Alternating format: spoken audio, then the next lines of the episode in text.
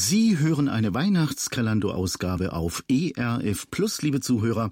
Mein Studiogast ist der Songpoet und Musiker Andy Weiß. Herzlich willkommen hier, Andy. Wir haben uns schon mal getroffen vor einigen Jahren und haben hier was gemacht über einige deiner Platten. Du bist ja heute geradezu aus dem Zug ins Studio gehechtet. Hast du eine gute Anreise gehabt? Oh, es war eine super Anreise. Also ich fahre normalerweise nicht Bahn, um pünktlich zu kommen. Heute bin ich Bahn gefahren und bin pünktlich gekommen. Also ein Lob und Danke an die Bahn. Wunderschön. Also du hast so gerade eine knappe halbe Stunde gehabt. Äh, aus dem Bahnhof hier dann ins Studio zu kommen, das ist eine Leistung. Du hast noch kein Mittagessen gehabt, aber wir haben hier schon ein bisschen was für dich stehen. Vielleicht kommen wir zwischendurch mal dazu.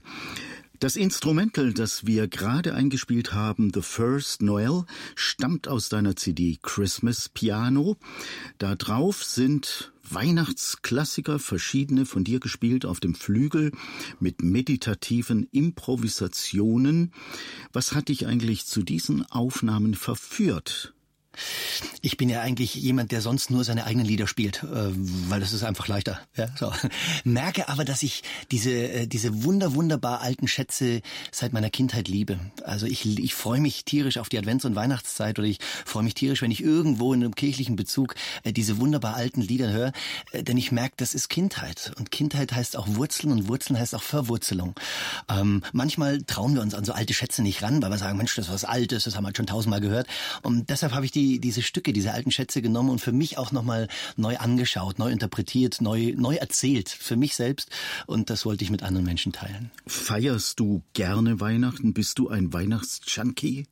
Naja, Weihnachtsjunkie ist schon natürlich übertrieben, aber Weihnachten ist natürlich eine, eine tolle Zeit. Also ich, inklusive Adventszeit, die Zeit, wenn es früher dunkel wird und die Menschen merken, wow, wir brauchen eigentlich in dieser Dunkelheit was. Wir brauchen Wärme, wir brauchen Licht und dann, und dann werden da die sämtlichen Geschäfte und Häuser geschmückt und es wird heller in dieser dunklen Nacht. Das ist eine tolle Zeit, die, die eigentlich schwierig ist, weil so dunkel und gerade wenn dann alles hell wird, alles warm gemacht wird, alles schön gemacht wird, ist eine tolle Zeit und dann sich auf dieses große Fest vorbereiten, das liebe ich. Was ist denn so deine schönste Weihnachtserinnerung? Gibt's da eine? Welche ist das? Also ich habe ja 17 Jahre in der Kirchengemeinde gearbeitet und habe mir immer einen Gottesdienst äh, am, äh, am Heiligabend nachmittags vorgenommen, 16 Uhr. Ähm, kam da, als ich vor 17 Jahren in die Gemeinde kam und dieser Gottesdienst war ein ganz normal klassischer Gottesdienst. Wir haben aber vier verschiedene Gottesdienste gehabt, aber so habe ich gesagt, wir trauen uns mal was, was Besonderes zu machen und haben diesen Gottesdienst dann äh, sehr anders gestaltet. Sagen wir. wir haben Clips gedreht, gemacht und wie auch immer. Und der wurde sehr, sehr gut angenommen. Also in den letzten Jahren äh, kamen dann über 800 Leute zu diesem Gottesdienst.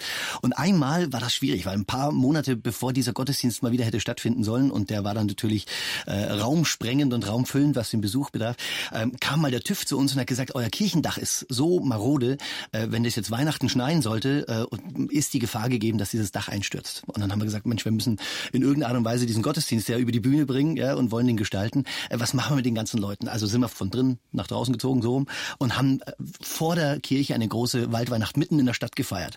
Haben dann Kamele äh, besorgt besorgt, die sind um die Kirche gelaufen, haben große Feuerbrennen gehabt, es gab Punsch zu trinken äh, und Menschen haben erzählt aus ganz unterschiedlicher Herkunft. Also eine alte Frau, äh, die zum Beispiel aus Schlesien flüchten musste, die hat erzählt, äh, dass sie sich eigentlich jedes Jahr Weihnachten die Frage stellt, wo eigentlich ihr Zuhause ist. Ein Student aus Südafrika hat erzählt, Mensch, ich bin jetzt gerade frisch hier und frage mich, wo ist eigentlich mein Zuhause? Und alle haben ihre Wünsche nach einem Zuhause, nach einem Dach über dem Kopf, nach einer, nach einer Heimat für ihr Herz an die Krippe gebracht. Und es war ein sehr bewegendes Weihnachtsfest. Das kann ich mir vorstellen. Eine Weihnachtssendung machen wir jetzt mit Andy Weiß auf ERF Plus. Andy, was war eigentlich dein erster Gedanke, als diese Anfrage zu dir kam, ob du da mitmachst? Ah, Weihnachten ist super, da gibt's immer viel zu erzählen. Weihnacht, es, man spricht ja auch von der Weihnachtsgeschichte, aber ich glaube, es gibt nicht nur die eine Weihnachtsgeschichte, sondern ah, es gibt viele, viele Weihnachtsgeschichten. Wir zwei könnten hier äh, Tage füllen, indem wir unsere Erinnerungen an unsere Kindheit, an unsere Jugend, an Weihnachten erzählen. Und äh, das ist das ist viel drumherum und von dem habe ich mich tierisch gefreut. Ich erzähle immer gern was. Was bedeutet Weihnachten für dich? Du hast vorher gesagt, Weihnachten ist äh, schmutzig. Und das bedeutet für mich Weihnachten.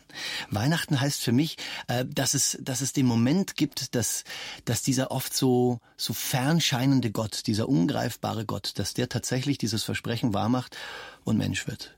Und das ist für mich das Große an Weihnachten. Die, die Mythologien erzählen ja oft von Menschwerdungen der Götter, ja, aber das waren meistens Unfälle. Ja. Oder da haben die Götter die Finger nicht von den Menschen lassen können oder wie auch immer. Und äh, das Weihnachten, wie wir es als Christen feiern, ist kein Unfall, sondern es ist eine bewusste, äh, ein bewusster Brückenschlag zwischen Gott und den Menschen. Weil Gott es nicht aushält, den Menschen äh, das nicht sagen zu können, wie sehr er uns lieb hat. Und das finde ich was Großartiges. Dieses Weihnachten ist im Grund ein bisschen schmutzig, ja? Das stimmt ja wieder, wenn man überlegt, in so einem Stall ist es auch schmutzig. Jesus kommt nicht irgendwo in einem schönen Krankenhaus zur Welt, in einem klinisch gut eingerichteten Kreissaal oder wie auch immer, sondern er kommt in einfachste Verhältnisse. Er kommt in die Wohnungsnot. Hm. Das ist ja genau das Thema. Ich habe das oft in der Gemeinde, in der Seelsorge oder jetzt auch in der Beratung erlebt, dass Leute oft kommen und sagen, äh, na ja, meine Geschichte kann ich ja nicht erzählen. Äh, oder ich komme zum Gottesdienst und ich bringe, wenn ich in den Gottesdienst oder in die Kirche komme, äh, bringe ich das mit, so wie die, äh, die, die heiligen weisen Könige und wie auch immer, die dann kommen und äh, Gold, Weihrauch, Myrrhe mitbringen. Also ich muss meine Gaben mitbringen und meine Talente und Fähigkeiten und die liefere ich ab und dann bin ich würdig anzubeten, sage ich mal so ganz äh, gestelzt daher. Ja? Dabei ist es das gar nicht. Was ist es denn eigentlich? Eigentlich? Weihnachten heißt doch eigentlich, so wie ich vorher auch erzählt habe aus diesem Weihnachtserlebnis, wir bringen unsere Fragen mit, wir bringen unsere Begrenzungen mit, wir bringen, bringen unsere, unsere Scherben bringen wir mit und alles Mögliche. Und das macht es zu Weihnachten, weil ich Gott, Gott will ja gar nicht äh, irgendwas vorgespielt ist, sondern er kennt uns ja. Und das mitzubringen, äh, was unser Herz bewegt, was uns bedrückt, äh, dann wird's ja Weihnachten. Hast du nicht auch so eine Geschichte noch äh, im Background, wo äh, wo du erzählst, dass Menschen sich auch gerade in der Weihnachtszeit oft ans Leder gehen wollen, sich das Leben mhm. nehmen, sich vor den Zug schmeißen, mhm. weil sich alles irgendwie so konzentriert in dieser Zeit vor Weihnachten. Also ich habe vorher gesagt, ich fahre eigentlich schon seit Jahren nicht, äh, nicht Zug, weil ich pünktlich kommen will. Aber ich bin vor, ach, das ist bestimmt schon bald 20 Jahre her, bin ich, bin ich mal äh, Zug gefahren äh, und plötzlich hält der Zug an und es kommt die klassische Durchsage, Personenschaden und wir müssen stehen bleiben und wie auch immer. Und, ähm, und es dauert lang. Wir haben da, glaube ich, eine, eine Stunde gestanden. Und irgendwann geht motzend der, der Schaffner durch das Zugabteil äh, und, und grantelt vor sich hin und sagt, äh, naja, jetzt kommt halt typischerweise wieder diese Zeit. Ja, so. Und dann bleibt er auch bei uns stehen und eine Frau fängt mit ihm das Gespräch an und er erzählt, ähm, dass er das, er war schon älterer Herr äh, und hatte schon viele, viele Weihnachten äh, als Schaffner erlebt und hat erzählt, naja gut, jetzt kommt der Advent, jetzt kommt die Weihnachtszeit und die Leute äh, halten das eigentlich nicht aus, dass sie auf dieses Fest zugehen und merken eigentlich an diesem Fest oft, wie einsam sie sind. Und dann fängt ein Nachbar, der mir gegenüber sitzt im Abteil, äh, fängt an zu erzählen von einer, von einer jungen Frau, ähm, die, die genau das eigentlich durchgemacht hat, die sich erst vor ein paar Wochen das Leben genommen hat, eine Bekannte von ihm.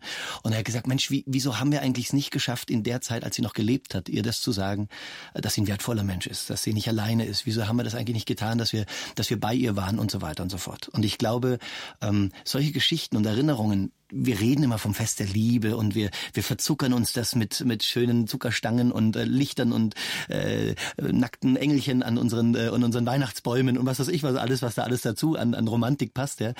Äh, aber, aber wir buchstabieren oft nicht durch, was es wirklich heißt, das Fest der Liebe. Und ich glaube, Gott macht sich die Hände schmutzig an Weihnachten. Und, und wenn wir irgendwie sagen, wir wollen in diese Fußstapfen von diesem Jesus treten, dann wird es Zeit, die Hände schmutzig zu machen. Dann wird es Zeit, dorthin zu gehen, wo es dreckig ist. Dann wird es Zeit, unangenehme Fragen auszuhalten. Dann wird es Zeit, auch, auch über die eigene Grenze drüber zu gehen und vorgefertigte, ganz schöne Antworten beiseite zu legen und zu sagen, ich halte jetzt mit dir deinen Schmerz aus und ich gebe dir keine zuckersüße, fromme Antwort, sondern ich halte mit den Schmerz aus. Das ist Weihnachten. Gott hält mit uns an Weihnachten den Schmerz aus.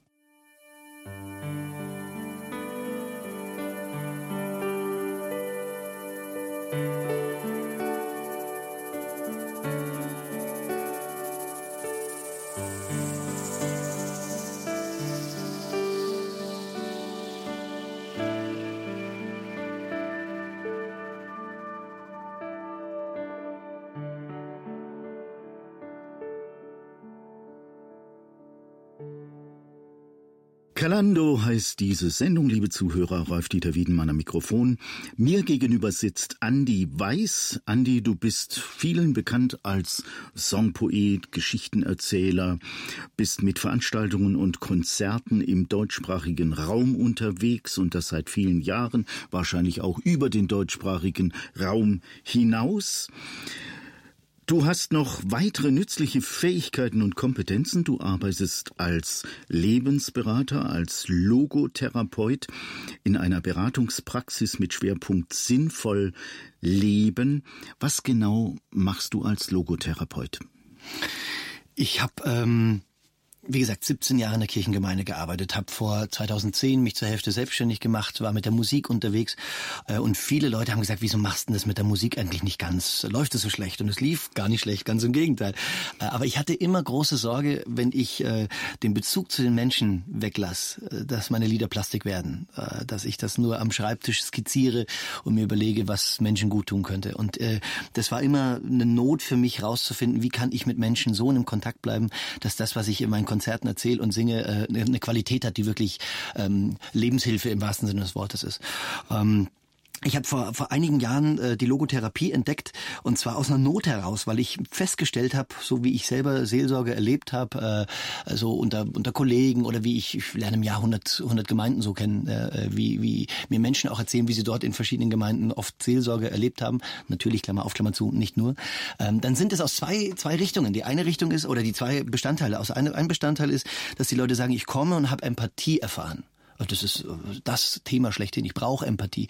Wenn ich irgendwo hingehe und jemand mein Problem erzählt und der sagt, nun ist doch, ist doch nicht so schlimm, äh, weiß ich nicht, fühle ich mich nicht ernst genommen. Empathie ist Einfühlungsvermögen. Ja, jemand, der sich mit einfühlt. ja, jemand, genau. der für mich da ist und der sagt, oh, ich, ich nehme das ernst, was du mir gerade erzählst. Das Zweite ist, äh, Menschen sagen dann, okay, jetzt hast du mir das Problem erzählt und jetzt geben wir das ab. Also wir, wir geben das im Gebet Gott ab ganz massiv wichtig. Ich finde, ich weiß noch, als Kind habe ich das so geschätzt, äh, wenn man sich die, vorgestellt hat, dass man seine Sorgen in die großen Hände Gottes legt. Das war für mich ein tolles Bild als Kind, fand ich toll und finde ich heute auch noch super. Ich glaube aber, dass wir manchmal äh, es verwechseln, dass das Problem, das wir Gott abgeben, dass unser Problem auch gleichzeitig die Abgabe unserer Verantwortung ist.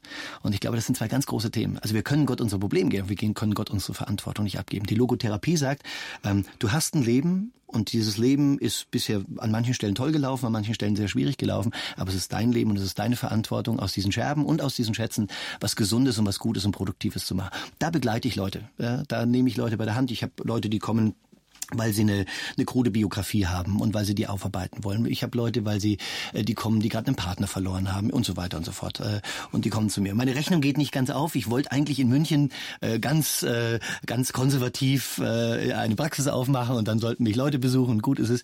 Durch die Konzerte kriege ich aber Anfragen aus dem ganzen Land und ich bin jetzt einen Tag die Woche in München inzwischen in meiner Praxis und die restliche Zeit bin ich am Telefon und viele viele Leute aus dem ganzen Land melden sich via Telefon und machen die Beratung am Telefon. Was ich ganz spannend finde, weil ich teilweise Leute noch nie gesehen habe, mit denen ich aber schon ein Jahr oder so arbeite. Äh, manchmal kommen die dann bei Konzerten und sagen, ich bin übrigens der und der, dann sehe ich zum ersten Mal ein Bild dazu, ein Gesicht dazu.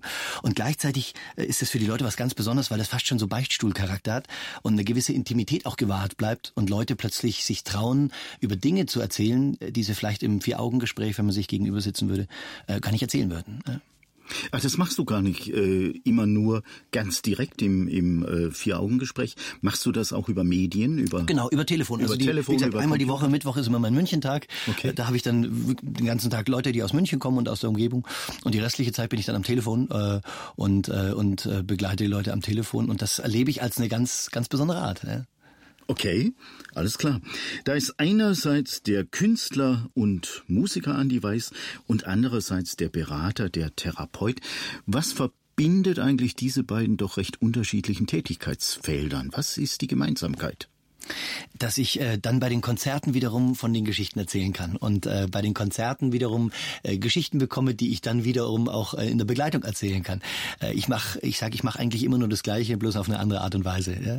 Neulich hat ein äh, Veranstalter nach dem Konzert abmoderiert und hat gesagt, jetzt haben Sie gerade 90 Minuten genossen und die Kasse musste dafür nichts zahlen. Ja? hat gesagt, waren 90 Minuten Therapie, hat er gesagt. Ja?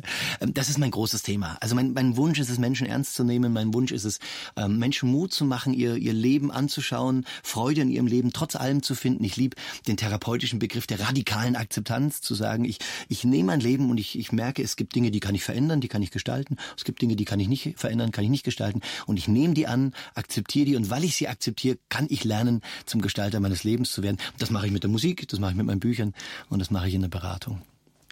Als Coach und als Berater kommst du natürlich den Menschen sehr nah und du erlebst auch das Dunkle, das Dreckige im Leben. Was erlebst du als Coach mit Menschen um die Weihnachtszeit herum? Ist diese Zeit anders von den Themen her, von der Art, wie die Leute auf dich zugehen? Also ich erlebe das an, anhand der Anfragen, merke ich, dass da die Not größer wird. Also Gott sei Dank ist es ja so. Wir haben vorher bei der Geschichte, dass der Schaffner sagt, na ja, jetzt kommt wieder die Zeit. Ähm, das ist das eine Extrem. Ich, ich freue mich, dass es in Deutschland ähm, normaler wird, sich Hilfe zu holen. Äh, ich denke, da haben wir in den letzten 10, 20 Jahren auch nochmal einen anderen Prozess, auch, im, auch in unserem kirchlichen und unserem christlichen Kontext einen anderen Prozess äh, durchgemacht. Ähm, ich habe, als ich in der Gemeinde war, oft ähm, seelsorgerliche Anfragen bekommen und habe dann aber an manchen Stellen gemerkt, wow, das übersteigt jetzt meine Kompetenz. Da braucht es wirklich gute gute therapeutische, qualitative Begleitung. Ähm, und dann kam oft die Frage, ja, kennst du den christlichen Therapeuten? Und ich habe dann ähm, oft den Wolfgang Buck zitiert, ein christlicher Liedermacher, der ist Pfarrer, und der hat mal gesagt, also es gibt keine christliche und nicht christliche Musik, es gibt nur gute und schlechte Musik. Und so ist es, glaube ich, auch. Ich habe, äh, ich glaube, kein guter Therapeut würde einem Menschen seinen Glauben absprechen oder sowas. Und deshalb war es mir immer ganz wichtig zu sagen, wo brauchen wir denn eigentlich eine Unterstützung? Und die Unterstützung brauchen wir. Also zu sagen, ähm, das merke ich an den Anfragen, ähm, wie kann es denn in so einer dunklen Zeit, äh, wenn, wenn mich meine Vergangenheit einholt, wenn mich meine Einsamkeit einholt, wie, wie kann es denn da Menschen geben, die unterstützen? Entweder die Beratungsangebote haben, aber das muss manchmal gar nicht. Äh, jetzt fahre ich mal die, die, die Werbeschiene zurück, sondern erhöhe mal die, die, die Motivationsschiene und sag, wow, liebe Leute, die in eure Gemeinden lauft, liebe Leute, die ihr ähm, alle, alle christlichen Produktionen äh, kennt, Leute, die ihr 24 Stunden am Tag ERF hört, also die es besser gar nicht machen könnten in ihrem Leben, äh, geht mal raus und macht euch die Hände schmutzig und seid mal genau in dieser Zeit für Leute da, die das brauchen. Seid das Ohr Gottes, die Hand Gottes, seid der Mund Gottes äh, und seid präsent. Ich glaube, das brauchen wir. Du hast mal gesagt, sollst mal gesagt haben, ich mag Menschen, die sich im Leben eine blutige Nase geholt haben. Ich erinnere mich, ja. Warum? Warum? Also erstens ähm, glaube ich, dass äh, es kaum einen Menschen gibt, der sich im Leben noch keine blutige Nase geholt hat. Glaube ich nicht. Weiß ich nicht. Ist meine Theorie. Ich, äh, ich überprüfe diese Theorie fast täglich in meinen Gesprächen, in meinem eigenen Leben und wie auch immer. Wir Menschen kommen täglich an unsere Grenzen, an kleine Grenzen, an große Grenzen.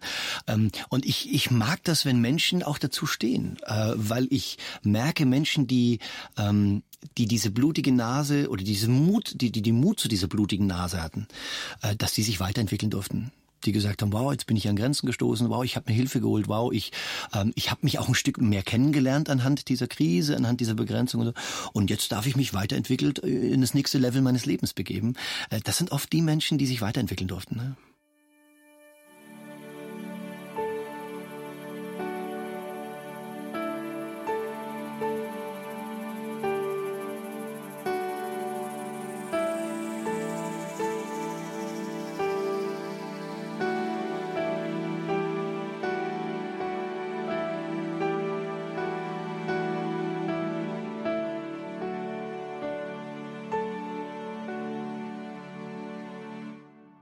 Der Liedermacher Andi Weiß ist heute unser Studiogast in der Sendung Kalando. Andi, du hast eine Liebe zu Geschichten und deshalb sammelst du Geschichten. Man sammelt, was man liebt. Wie kommst du an Geschichten? Oh, ich muss erst mal sagen, dass das eine schöne Formulierung gerade war. Man sammelt, was man liebt. Und das äh, muss ich mir sofort in mein, meinem Herzen notieren. Danke, weil das trifft eigentlich genau ja. das. Ja. Ich liebe tatsächlich Geschichten, weil äh, Grünemeyer hat mal gesungen, es wird zu viel geglaubt, zu wenig erzählt.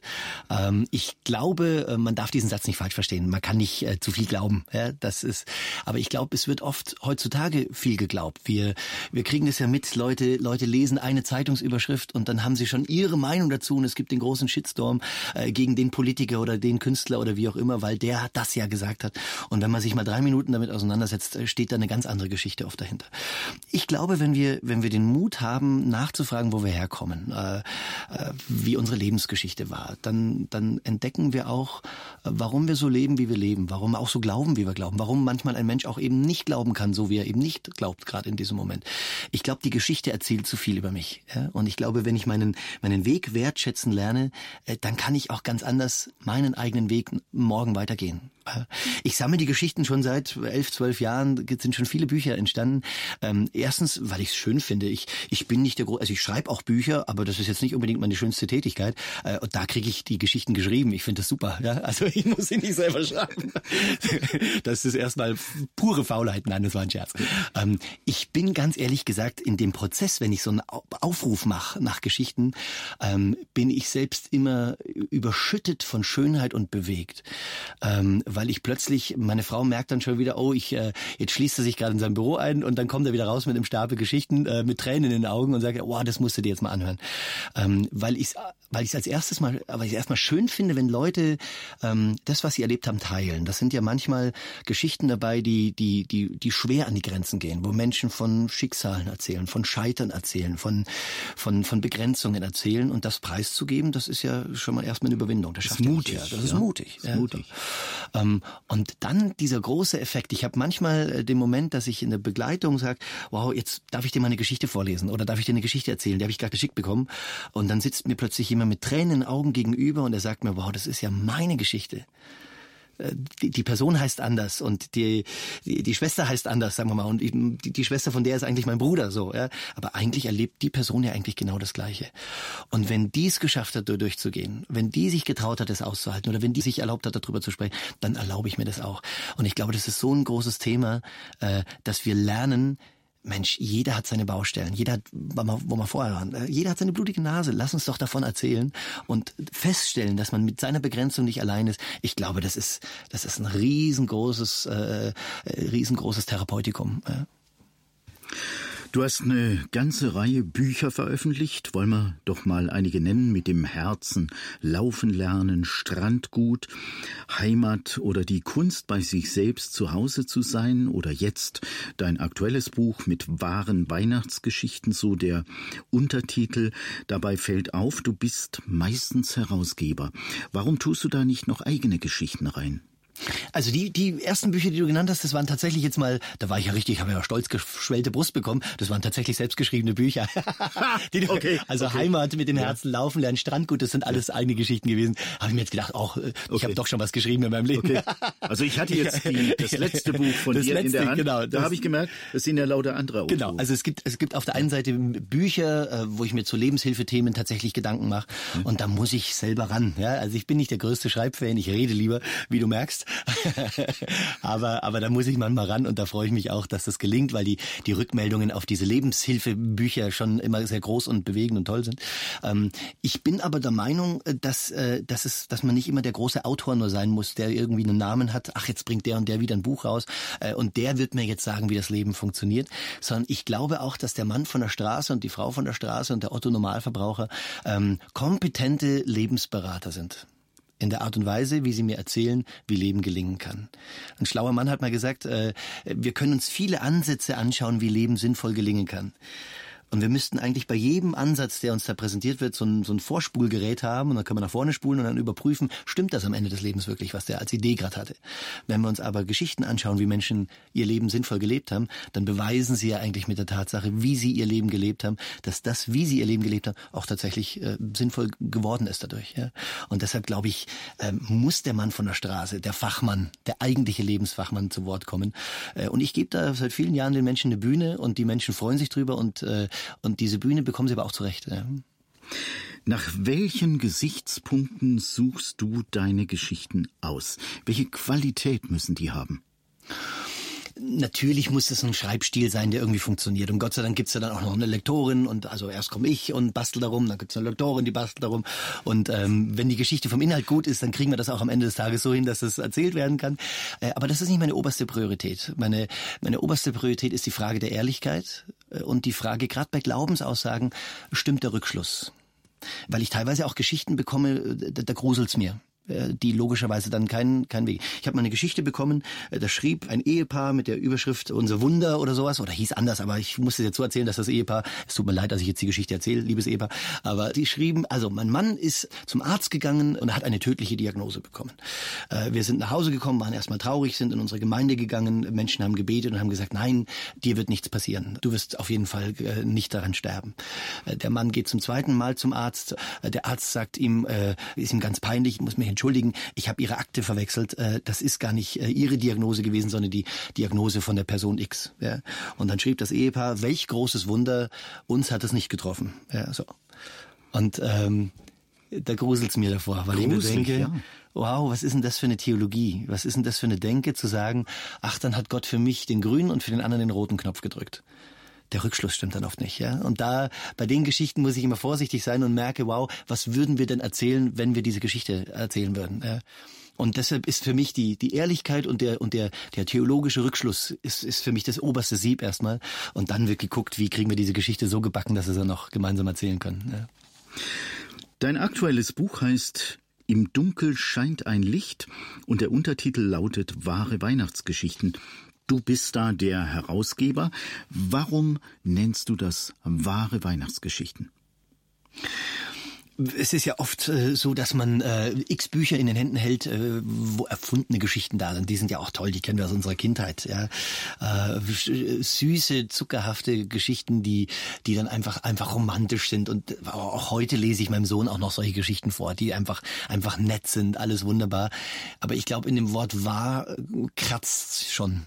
Äh, weil wahr heißt, wow, ähm, das sind Wunder, die die im Alltag passiert sind. Und Wunder, die im Alltag passieren, sind nie astrein und klinisch gesäubert, sondern da ist immer eine Vorgeschichte da. Ähm, ich glaube, es ist so spannend, wenn wir, wenn wir manchmal meinen, wir müssten nur saubere und schöne Geschichten erzählen, dann wäre es so, wie wenn wir, so wenn wir die, die böse Hexe aus Hänsel und Gretel rausnehmen würden. Ja, was wäre das für eine Rettungsaktion für Hänsel und Gretel, wenn es keine Hexe gäbe? Ja, wäre doof auf Dauer. Ja, so kannst du die Geschichte knicken. Ja, so. Ähm, und so ist es, glaube ich, das, warum, warum mir das Wahre an den Geschichten so ist. Ich glaube, keine Befreiung ohne Bedrohung keine keine Freiheit ohne Begrenzung, keine Erlösung äh, ohne ohne Last davor. Ja? Und äh, das ist ja Weihnachten. Ja? Also du hast das ganz am Anfang der Sendung hast du erzählt, was war die Situation damals und da ist eine Riesenparallele zu unserer Situation heute. Ähm, also braucht es ja eigentlich erst eine Begrenzung, bevor wir dann erleben, äh, was Weihnachten an Befreiung passiert. Das Lied, das wir jetzt gleich hören werden, heißt Es wird nicht dunkel bleiben. Kannst du uns noch einen Gedanken mit auf den Weg geben zu diesem Song? Auch das unterschreibt das, was ich gerade sage. Es heißt es, es wird nicht dunkel bleiben über denen, die in Angst sind. Was für ein großes Versprechen ist das und gleichzeitig was für ein realitätsnaher Text oder was für eine realitätsnahe Aussage. Ähm, und das unterscheidet sich von der Romantik. Die Romantik würde sagen, äh, wie süß ist es hier unterm Weihnachtsbaum mit Zuckerguss und Weinbierschaum. Keine Ahnung. Ja, so. Äh, würde irgendwas formulieren und wir würden sagen, wie, wie fein das alles ist und alles wunderbar. Äh, nein, die, die, die Befreiung muss die Begrenzung anschauen. Es wird nicht dunkel bleiben über denen, die in Angst sind. Das ist für mich, ähm, ich schreibe das seit Jahren auf meine, meine Weihnachtspostkarten, die ich machen lasse, äh, drauf, äh, weil das für mich die Aussage für Weihnachten ist, äh, dass es äh, hell wird, dass es, dass es eine Perspektive gibt, dass es, ähm, dass das Schlechte auch vorbeigeht. Es wurde mal ein amerikanischer Präsident gefragt, was der wichtigste Satz seines Lebens ist. Und dann hat er gesagt, nein, der wichtigste Satz seines Lebens ist, auch das geht vorbei. Ja? Weil auf der einen Seite sagt er, äh, wenn ich große Erfolge in meinem Leben habe, wenn mir was gelingt, wenn was gut ist und ich mir diesen Satz vornehme, dann weiß ich auch, ich, ich bleib demütig, ja? weil auch das vorbeigeht. Aber das gilt auch für die Begrenzungen des Lebens, äh, für die Schwierigkeiten des Lebens. Wenn ich mich daran erinnere, oh, auch das geht vorbei, weiß ich, es gibt eine Perspektive, da wird es wieder Tag werden nach der Nacht.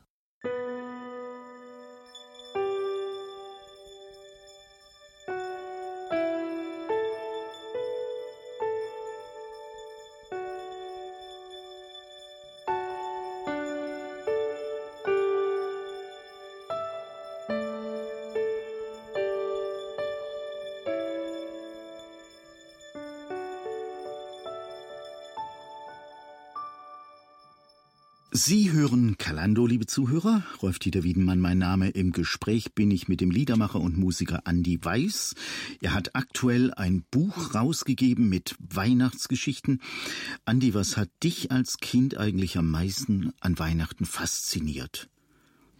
Oh, das war natürlich die, die Vorfreude und ich weiß noch, wir hatten eine, unsere Wohnzimmertür hatte so, so, äh, nennt man das Butzenscheiben oder so. Jedenfalls konnte man da so durchgucken, die waren so ein bisschen verdunkelt und äh, äh, der, der Vater ist dann in das, in das Weihnachtszimmer reingegangen und man hat gesehen, wie er anfängt, den Weihnachtsbaum anzuzünden und so und das war, das waren immer die ganz besonderen Momente, ja und dann reinzustürzen und zu gucken, natürlich äh, alle Geschenke aufzureißen in, in, in höchster Geschwindigkeit und zu gucken, ob das, was man sich gewünscht hat, auch in Erfüllung gegangen ist. Das, äh, das war, das war ein wunderbarer Moment. Wobei das auch schwierig war. Ich hatte da ein sehr traumatisches Erlebnis mal, fällt mir gerade ein.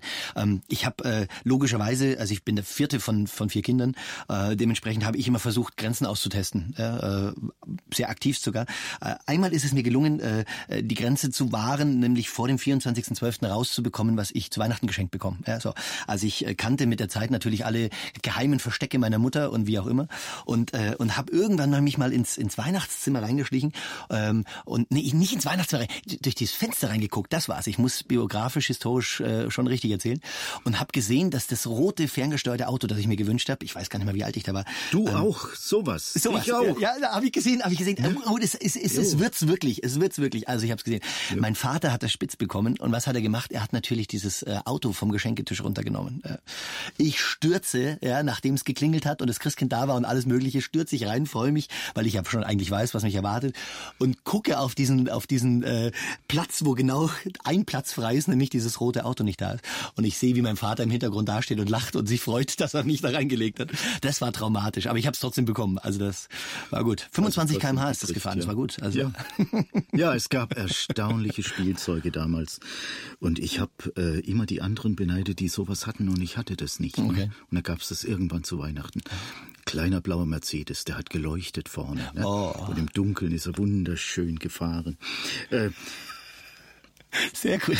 Ich merke, in jedem Mann steckt doch irgendwie lebenslang ja, ein Kind. Ein, ein kind. Gab es denn bei euch bestimmte Rituale, Bräuche oder Gewohnheiten? Welche?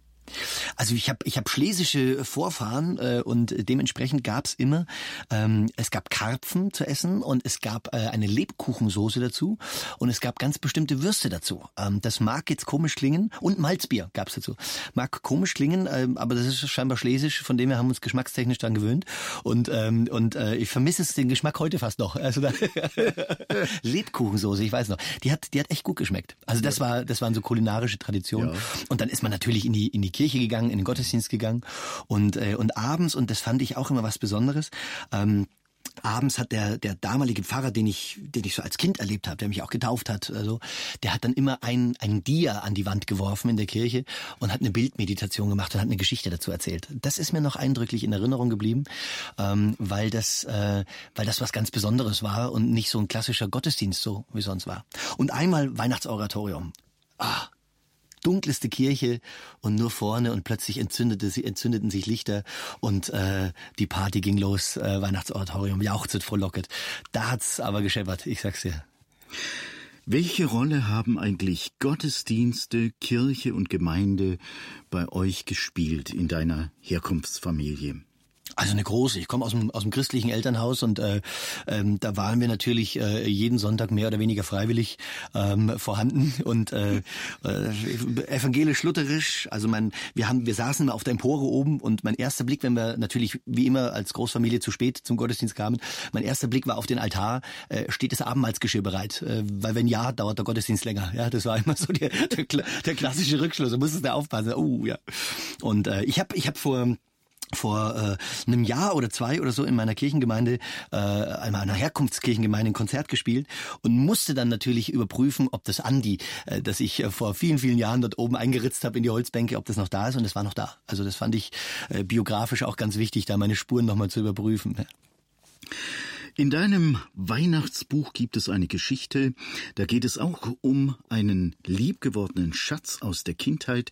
Der Titel lautet Ein letztes Mal Weihnachten mit Papa. Diese Geschichte stammt von Katharina Pilz, die ist Gemeindereferentin und wohnt in Eislingen an der Filz. Wir haben Katharina Pilz dort besucht und da gibt's so einen kleinen Beitrag mit O-Tönen. Da hören wir jetzt mal rein. Advent verbinde ich mit dem Eisenbahnbauen und Eisenbahn wiederum verbinde ich mit meinem Papa. Es war so, dass wir im Advent immer unseren Weihnachtsberg angefangen haben vorzubereiten, die Kisten aus dem Keller zu holen, Gleise auszulegen, Kabel nach unten durchzuziehen, anzulöten. Meistens so noch an Heiligabend der letzte Schliff gemacht wurde, sodass sie dann abends fahren konnte. Ich habe Eisenbahn immer mit meinem Papa zusammen gebaut. Und es war für mich klar, dieses Jahr wird es wohl so sein, dass er durch seine Krankheit mit mir nicht wieder die Eisenbahn aufbauen kann. Und dann war aber klar, Eisenbahn gehört zu Weihnachten dazu und deshalb möchte ich auch dieses Jahr wieder die Eisenbahn aufbauen. Und habe dann zwar schon Angst gehabt und auch daran gezweifelt, ob ich das schaffe, ob ich sie aufbauen kann, aber ich habe es einfach probiert und dachte, Lichter werde ich auf jeden Fall anschließen können, die Gleise werden auch liegen und dann sieht es zumindest so aus. Und da hat er uns gesehen, wie wir eine Eisenbahn gebaut haben und hat sich auch sehr, sehr gefreut, dass wir das dass wir es machen. Es fuhr tatsächlich dann an Heiligabend die ersten Eisenbahn wieder über die Gleise. Er war in der Zeit dann schon gar nicht mehr sehr ansprechbar, aber er war da. Es sollte so normal wie möglich sein, aber es war eigentlich absolut unnormal, weil es nicht mehr das Feiern war, wie wir immer Weihnachten gefeiert haben. So ging es dann weiter und als dann die Schule im Januar wieder anfing, sind wir auch wieder zur Schule gegangen, ganz normal. Und da habe ich schon gemerkt, dass es jeden Tag auch schwieriger wird. Und eines Abends war ich bei ihm am Bett, habe mich an seine Seite gelehnt, an ihn rangekuschelt. Und dann hat er mich ganz fest nochmal gedrückt, weil er gemerkt hat, dass ich da bin und hat gesagt, Katze, so hat er mich immer genannt, das war sein Spitzname für mich. Ich verabschiede mich jetzt von euch. Mein letzter Moment mit ihm. Aber diese Umarmung habe ich bis heute nicht vergessen und werde ich auch nie. Weil ich wusste, dass wenn er sterben wird, dass er dann nicht in den Nichts geht, sondern dass er schon bei Gott sein wird und dass wir uns irgendwann wiedersehen wird. Und ich habe ganz stark bei uns in der Kirchengemeinde gemerkt, dass ich einfach da sein darf. Ich durfte mit meinem Zweifel da sein, ich durfte mit schlechter Laune da sein, ich durfte danach dann auch mit meiner Trauer da sein.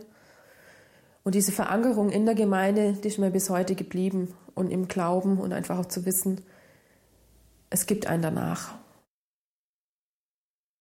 Es war keine Frage, dass wir wieder Eisenbahn bauen. Ich jetzt hier bei mir in meiner Wohnung, meine jüngste Schwester bei sich in ihrer Wohnung und zu Hause wird sie auch aufgebaut. Also wir haben jetzt sozusagen drei Weihnachtsberge, die uns immer verbinden und die uns vor allem auch an Papa erinnern. Und das hat schon geholfen, damit mit umzugehen und einfach wieder in Verbindung zu sein und ihn nicht, nicht zu vergessen. Klar war es am Anfang ein Schmerz. Und heute bleibt diese dankbare Erinnerung, dass ich Weihnachten so familiär und so tief habe erleben dürfen, all die Jahre. Und klar kann es dann mal sein, dass Tränen kommen, dass man kurz einen Moment traurig ist. Aber das gemeinsame Beisammensein und das Miteinander, ja, feiern, das steht dann im Mittelpunkt.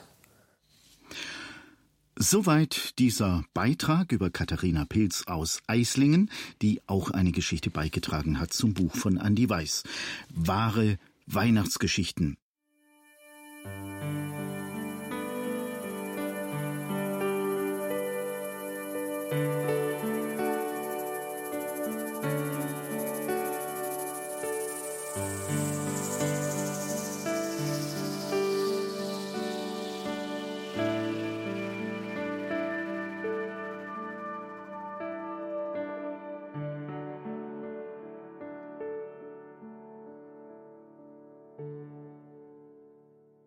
Liedermacher Andi Weiß ist heute bei uns in Kalando mit dabei. Andi, du hast, hast du schon erzählt, viele Jahre als Diakon in einer Gemeinde vor Ort in München gearbeitet. Du bist Theologe. Was bedeutet Weihnachten für den Theologen in dir? Ja, das ist, das ist, glaube ich, ähm, der zärtlichste Punkt aller alles Nachdenkens über Gott.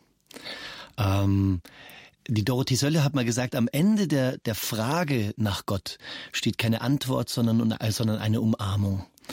Ähm, diesen, diesen Satz, den, den müssten wir eigentlich erstmal eine Viertelstunde hier Pause machen und auf der, auf der Zunge sich zergehen lassen. Am Ende der Frage nach Gott steht keine Antwort, sondern eine Umarmung. Und das ist Weihnachten.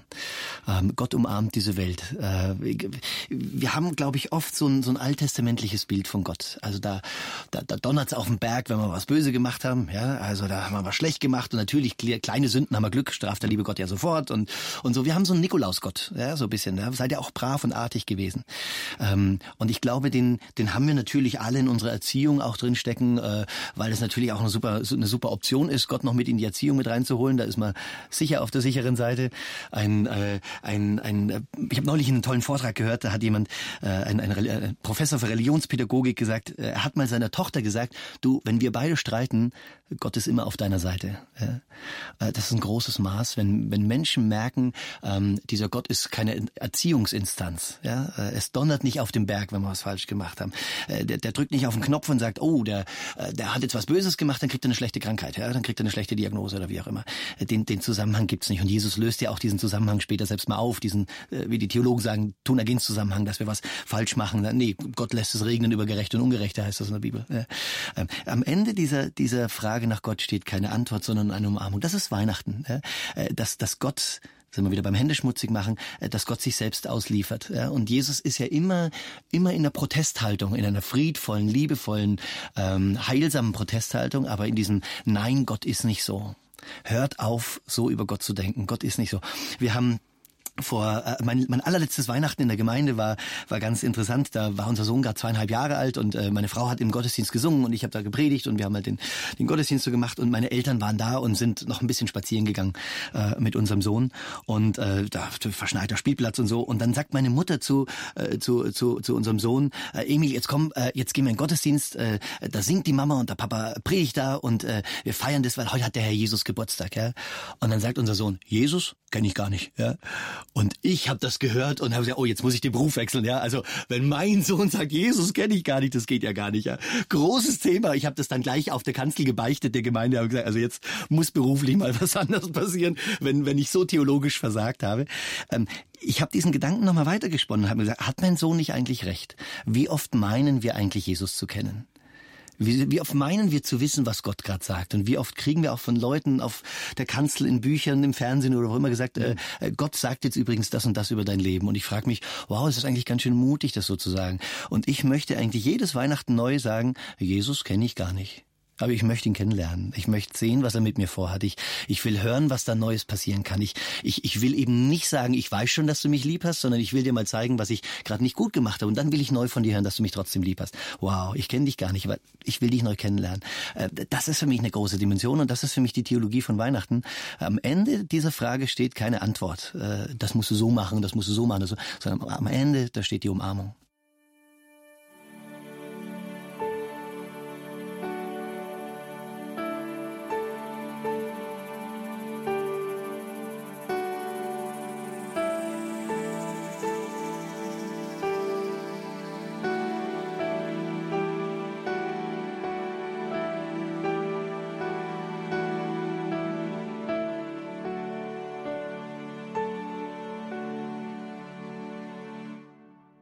Andi Weiß als Studiogast bei Calando.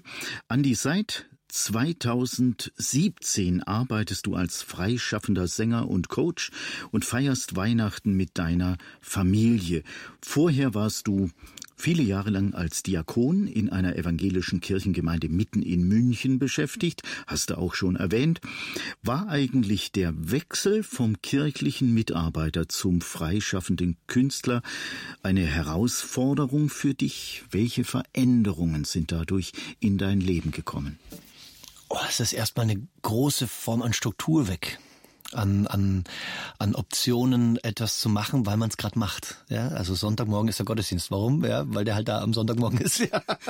Da stellt man sich nicht die Frage, wann mache ich den? Ja, äh, als als Freiberufler äh, muss ich mir viel öfter die Frage stellen, wann mache ich das denn jetzt? Ja? Neulich hat mein Kabarettist gesagt, also äh, die, die Mönche haben es gut. Die überlegen sich nicht, welches Buch lese ich. Die überlegen sich nicht, was ziehe ich an und wann stehe ich auf und wann bete ich. Ja, so das ist immer geregelt und alles ganz klar. Ähm, aber es hat ja natürlich schon einen, einen, einen Sinn und Zweck gehabt gehabt, äh, da in die Freiheit zu gehen, äh, in dem Maß Freiberuflichkeit, auch äh, Freiheit. Ähm, es ist anders und ich merke auch, wie ich mich freue. Also ich habe vorher erzählt, die, die Weihnachtsgottesdienste, die wir gemacht haben. Ich habe da im, im Sommerurlaub angefangen, das Drehbuch zu schreiben. Das waren aufwendig produzierte, mit einem großen Team, aufwendig produzierte Filmclips, die wir gemacht haben und so. Und der Sommerurlaub war dann gut und richtig und erfolgreich, wenn ich das Drehbuch fertig hatte und so. Und so lang zog sich das dann. Das war ein riesen, riesengroßes und dementsprechend auch erfolgreiches Projekt. Ähm, äh, da merke ich schon, der Sommerurlaub dieses Jahr war schon ein bisschen entspannter. Ja? Also da habe ich nicht an Weihnachten schon gedacht. Ja? äh, das ist cool. Ähm, auf der anderen Seite merke ich, es geht mir schon ab, weil diese Heiligabend-Gottesdienste, die waren immer ganz besonders. Ich stand dann auf der Kanzel oben und dann guckst du da auf 800, 900 Leute runter und, äh, und dann siehst du, dann siehst du, äh, da siehst du jemand, oh, da hast du dieses Jahr die Mutter beerdigt. Äh, da siehst du jemand, äh, da hast du das Kind getauft. Da siehst du jemand, die waren zu dir zum Gespräch und die sind in der und der Krise und wow, die sitzen jetzt doch als Paar in der Reihe drin mit ihren Kindern. Das ist ja schön, dass, ich, dass das anscheinend doch was geworden ist und so weiter. Da, da sind wir wieder bei äh, geballten Lebensgeschichten. Ja.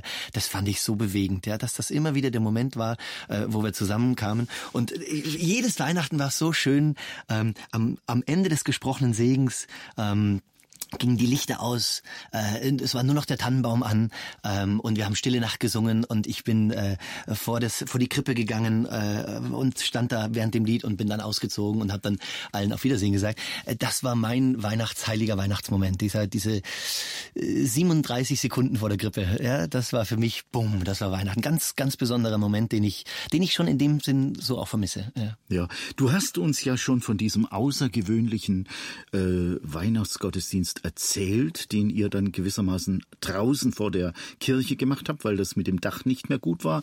Kannst du dich an einen weiteren Gottesdienst erinnern, der bei dir wirklich bleibende Erinnerungen verursacht Also ich habe gesagt, der erste Gottesdienst, wo ich mir gedacht habe, Mensch, wir müssen was anderes machen, ähm, der war spannend. Ich habe mir gemacht, äh, also mein Thema war, Gott stört. Ja? An Weihnachten stört Gott. Ja? Gott stört uns in uns all dem, was, was, wir, was wir so zuvor. Und dann habe ich äh, das so gemacht, unser Mesner, ein sehr äh, stattlicher und, und, und würdevoller Mensch, hat ganz stattlich und würdevoll äh, das Weihnachtsevangelium gelesen und mitten in das Weihnachtsevangelium ist eine Reisegruppe reinmarschiert zum Beispiel. ja, Und äh, hat gestört. Es ging immer um Störungen ja, in dem Gottesdienst. Äh, da sind auch dann Leute aufgestanden und gesagt haben, was ist denn das für ein Blödsinn? Ja?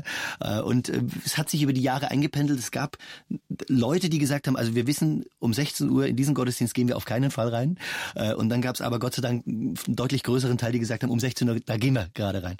Ich erinnere mich an einen schönen, schönen Moment. Wir hatten in der Gemeinde immer wieder auch Leute, die ohne Obdach waren oder die kamen und halt um eine Unterstützung gebeten haben. Und einer, der immer lange, lange Zeit immer wieder kam, war DJ Lothar. DJ Lothar war ein, der sah das ganze Jahr aus wie ein Weihnachtsmann, ja, also hatte einen vollen Rauschebart, weiß und wie auch immer. Und ähm, der hat mal seinen äh, und das ist auch wiederum Weihnachten. Der hat mal seinen Einkaufswagen vor der vor der äh, also der hat immer so einen Einkaufswagen dabei gehabt. Da waren mehr oder weniger wertvolle Sachen drin und hat er mal vor der Tür stehen gehabt kurz vor Weihnachten und dann wollte jemand das wegfahren auf den Müll und dann kam er und hat gesagt, hey, lass das stehen, das gehört mir. Ja und dann sagt der andere, was ist doch nur Müll in dem Einkaufswagen. Und dann sagt der DJ Lothar, ich weiß, dass das alles ein Scheiß ist, aber es ist mein Scheiß. Ja, so. Das ist auch Weihnachten. Das ist auch Weihnachten. Ja. Auch das ist Weihnachten zu sagen, ja. wow, äh, ich komme an meine Krippe und das ist mein Scheiß. Ähm, genau ein paar Tage später war es so rührend. Wir haben, äh, wir haben, also der hatte kein Geld logischerweise. Der ist äh, ob, ohne Obdach irgendwo äh, äh, unter den Brücken entlang gezogen. Äh, äh kommt DJ Lothar im Weihnachts, äh, am Weihnachtsgottesdienst mit einem Weihnachtskostüm. Ich weiß nicht, wo er sieht das. Der hatte sich immer irgendwas organisiert. Mit einem Weihnachtskostüm. Er hat ja wie gesagt mit seinem Rauschebart eh schon immer so ausgesehen. Und bei der Kollekte kommt er vor und er hat gesagt, oh, ich habe es nicht geschafft. Der Klingelbeutel war zu schnell. Äh, mach mal die Hand auf, ja. Und dann habe ich die Hand Hand aufgemacht und dann ließ er da teilweise äh, ein paar Pfennigstücke oder ein paar Centstücke und, und teilweise so äh, Zucker, so Blockzucker, ja, so Zuckerwürfel noch mit reinfallen. Also das war sein, sein Teil. Und ich habe mir gedacht, wow, ich glaube, das war viel mehr als die fünf Euro, die mein Nachbar gerade reingeschmissen hat. Äh, also da hatte ich so an das Schärflein der Witwe gedacht, was ja, hat der jetzt gerade gegeben? Gedacht, ja? Und das war so sein Ding, hey, ich will auch was dazugeben. Und das fand ich so berührend, als er dann wankend den Gang entlang kam ähm, als Weihnachtsmann. Ja? Auch das ist gemeine Leben und das finde ich, das finde ich toll und das, das vermisse ich natürlich schon, weil da die ungezwungenen Begegnungen, die haben mich geprägt. Du hast auch in deinem Buch so eine Geschichte, wenn ich mich da nicht irre. Ich habe es ja nur überfliegen können, aber da war eine Geschichte drin, äh, wo es dann alle aus dem Gottesdienst rauslaufen und dann ist da ein Obdachloser, der da draußen sitzt und sagt, ich äh, brauche irgendwie eine Unterkunft. Ne? Mhm. Und alle gehen an ihm vorbei mhm. und äh, mogeln sich im Grund. Keiner hat Lust darauf, das stört bis ihn dann jemand mitnimmt. Fand ich sehr bewegend. Hat mir mein, mein Onkel Hans Helmut äh, die Geschichte geschrieben ähm, und äh, fand ich sehr bewegend, weil, weil er bringt auch in dieser Geschichte so diesen Dialog zwischen dem gesprochenen Segen und dem Murmeln dieses Obdachlosen. Ich weiß ja gar nicht, wo ich, äh, wo ich ein Obdach finde heute oder wo ich übernachten soll. Und es zeigt oft so, was ich auch vorher hatte. Wo nützt uns das Evangelium, wenn das Evangelium nur gesprochen wird? Es, es, es wird erst dann zu, zu dem Salz in der Suppe, wenn's, wenn's, wenn es umgesetzt ist, wenn es gelebt wird. Ja. Äh, und das finde ich das Tolle auch an der Geschichte. Ja. Hast du eigentlich mal erlebt, dass einem der Besucher von einer eurer Veranstaltungen in München die Weihnachtsgeschichte so nahe gekommen ist und ihn so berührt hat, dass es irgendwie Auswirkungen auf sein Leben hatte? Also das war ähm, ich, für mich war der, das der Startschuss immer in die in die in den Weihnachtsurlaub. Äh, also der Segen gesprochen und mit dem Amen war es klar. Äh, hier wird, wird mein Urlaubsantrag gültig. das habe ich immer geliebt, weil die schönste Zeit an Weihnachten, also die schönste Zeit im Jahr für mich äh, ist die Zeit zwischen den Jahren. Also damit natürlich beruflich früher, äh, weil man bis Heiligabend noch äh, ganz ganz viel Aktion und äh, Veranstaltungen hatte. Und dann diese diese Zeit zwischen Heiligabend und Silvester, die wo es so still ist. Äh, alle sind zu Hause, es dampft irgendwo. Äh, äh, aus dem Kamin oben raus bei den Häusern, vielleicht knatscht weil äh, der Boden, weil es irgendwie gefroren hatte. Ähm, und äh, trotzdem bin ich dann immer die Tage danach immer in meine Mails gegangen, äh, weil ich 800 Leute haben natürlich äh, ihre Meinung dazu gesagt. Ja? Und da zu sehen, was was das bewirkt, wenn man wenn man weggeht, entweder von dem Extrem, ja nichts ähm, zum Leben zu sagen an Heiligabend, um niemanden zu verletzen, weggeht davon. Wenn man weggeht von dem Extrem, die Leute blöd anzumachen, weil sie nur einmal im Jahr in die Kirche kommen. Wenn man weggeht und so weiter und so fort. Die Liste kann man äh, entlangführen, was alles bei uns an Heiligabend auf den Kanzeln erzählt wird. Wenn man weggeht, die Leute zu langweilen mit Belanglosigkeit. Ja? Alles, was oft, was ich oft so mitbekomme. Äh, und hingeht und sagt, äh, wenn Weihnachten Lebenshilfe ist, äh, dann muss es auch Lebenshilfe sein. Dann muss es auch Zuspruch und Anspruch sein in dem Maß, dass Leute sagen, sagen, wenn ich so geliebt bin, dann muss ich ja gar nicht liegen bleiben, sondern kann ich Leben gestalten. Und da war ich immer berührt. Ich bin immer trotz dem Urlaub dann in die Mails gegangen, weil ich, weil ich immer sehr bewegt war, wie Leute dann gesagt haben, was das mit ihrem Leben gerade gemacht hat.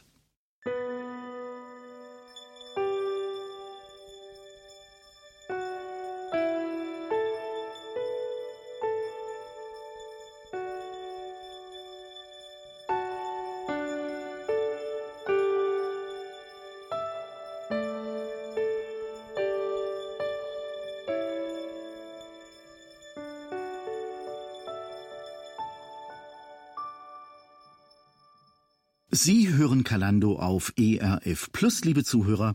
Andi Weiß ist unser Studiogast. Er hat ein Buch herausgegeben mit dem Titel Im Dunkel scheint dein Licht. Wahre Weihnachtsgeschichten. Und eine dieser insgesamt 30 Geschichten heißt Weihnachten einmal etwas anders.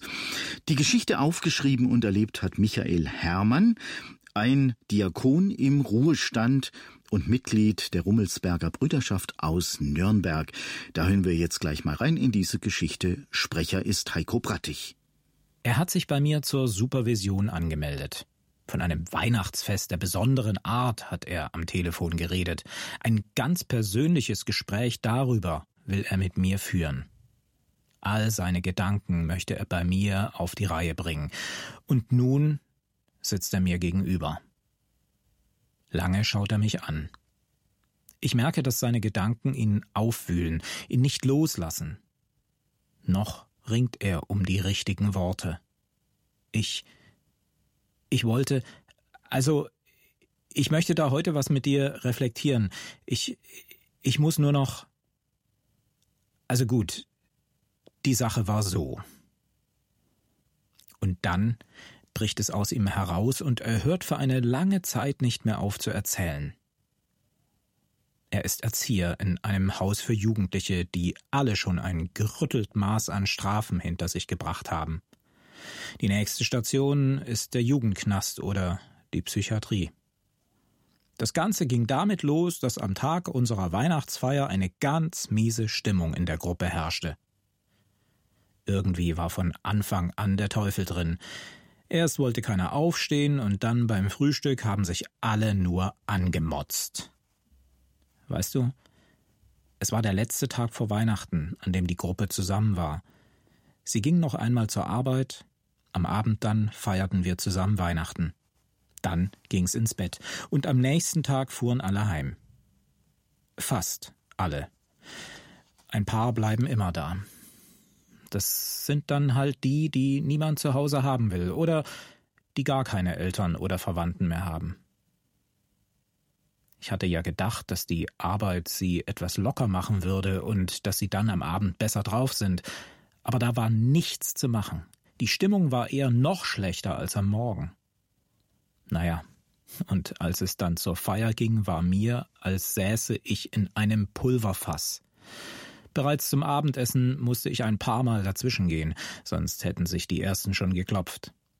Und dann, bei der Feier, wir hatten alles recht nett hergerichtet. Die Geschenke waren von meiner Kollegin wirklich schön gestaltet worden. Es hätte alles so gut gepasst. Aber nix da. Zwei, drei Worte, und schon befanden sich unsere Jungs mitten in einer Schlägerei. Stühle flogen, Geschirr ging zu Bruch, und im Nu war jeder auf den anderen böse. Ich. Wir mussten sogar Hilfe aus den Nachbargruppen holen. Du musst wissen, das sind Kerle, die alle Sport machen. Wenn die hinlangen, dann musst du wirklich Acht geben. Nach ungefähr einer knappen Viertelstunde war dann wenigstens so weit Ruhe hergestellt, dass sie zumindest aufgehört hatten, sich zu verprügeln. Aber es sah zum Heulen aus. Einige bluteten, zwei sogar heftig, und der Raum sah aus, als hätte eine Bombe eingeschlagen. Die Weihnachtsfeier war gelaufen. Keiner wollte noch irgendwas in dieser Richtung sagen oder hören. Wir machten doppelte Nachtwache.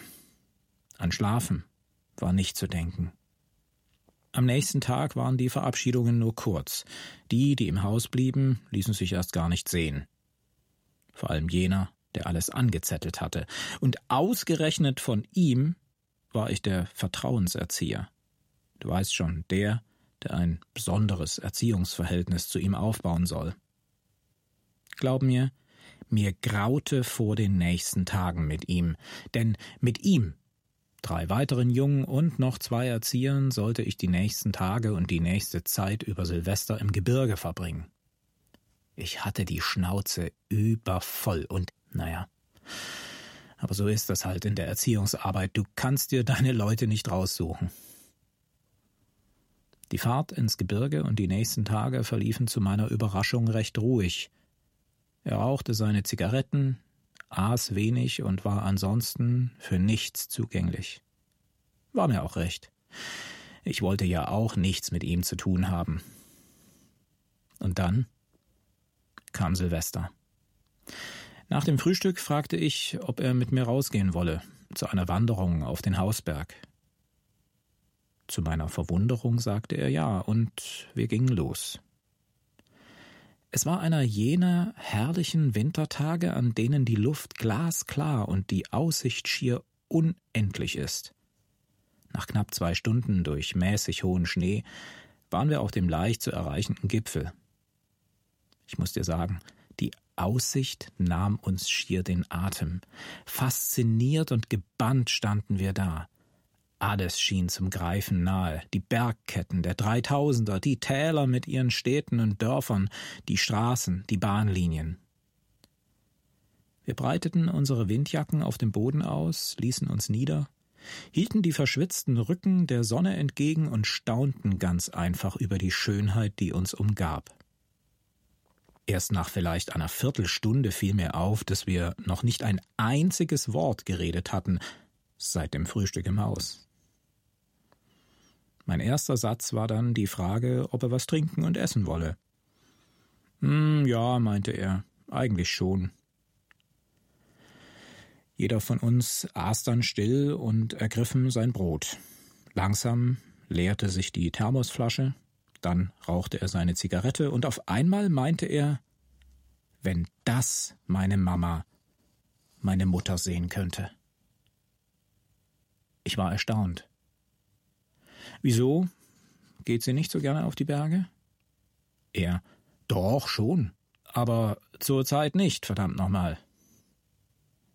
Ich schaute ganz verdutzt. Das verstehe ich nicht. Was ist denn mit ihr? Und dann brach es aus ihm heraus. Es war, als wenn ein lange aufgestauter Fluss plötzlich befreit wird. Und er erzählte, Weißt du, im Sommer, da waren wir beide im Urlaub. Es war so klasse. Der, mit dem sie bis dahin zusammen war, mit dem hat sie kurz vorher Schluss gemacht. Endlich. Und dann ist sie mit mir in Urlaub gefahren. Also, so gut wie in dieser Zeit hatte ich mich seit langem nicht mehr mit ihr verstanden.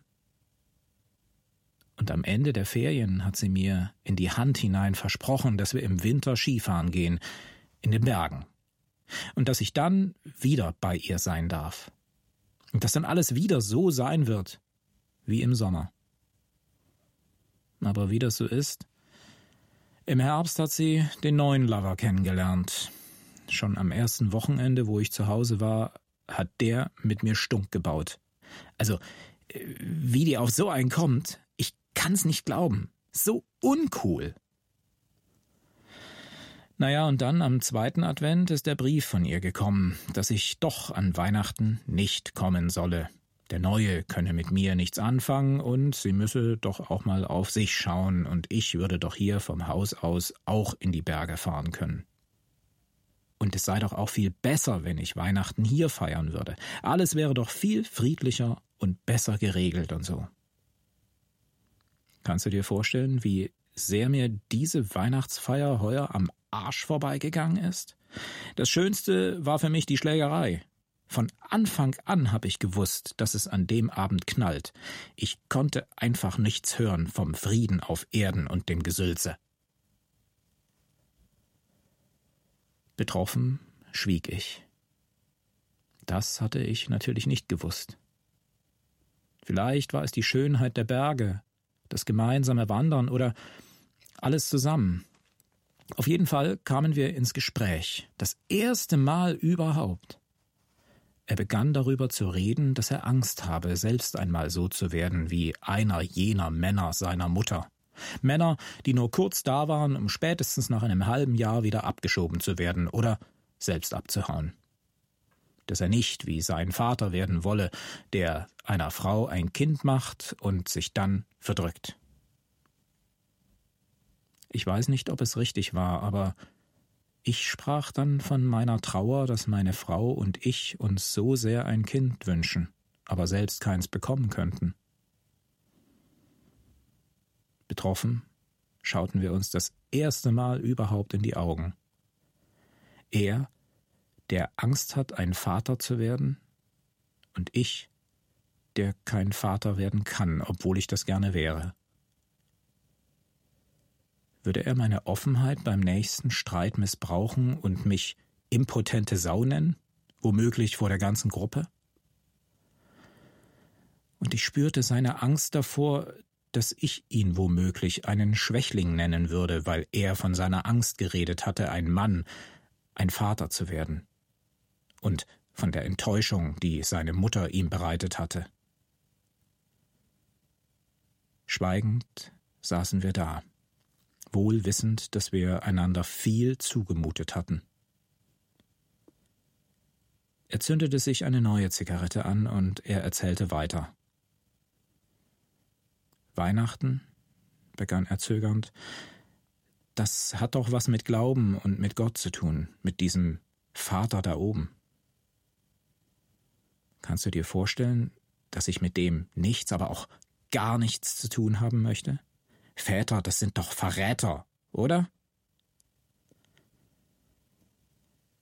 Ich muss sagen, dass ich lange nach den richtigen Worten gerungen habe.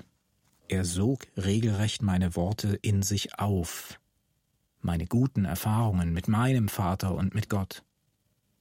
Er wollte keine theologische Auslegung hören, er wollte etwas von mir, von mir ganz persönlich hören von meinen Sorgen, Ängsten und Hoffnungen, von Mann zu Mann, von einem Mann, den man anfassen kann. Langsam neigte sich die Sonne der Hügelkette im Westen zu, und ein kalter Wind begann zu wehen. Schweigend brachen wir auf, und schweigend gingen wir bis zum Haus. Vor der Haustür, bevor wir hineingingen, drehte er sich noch einmal um und meinte Danke. War echt geil heute.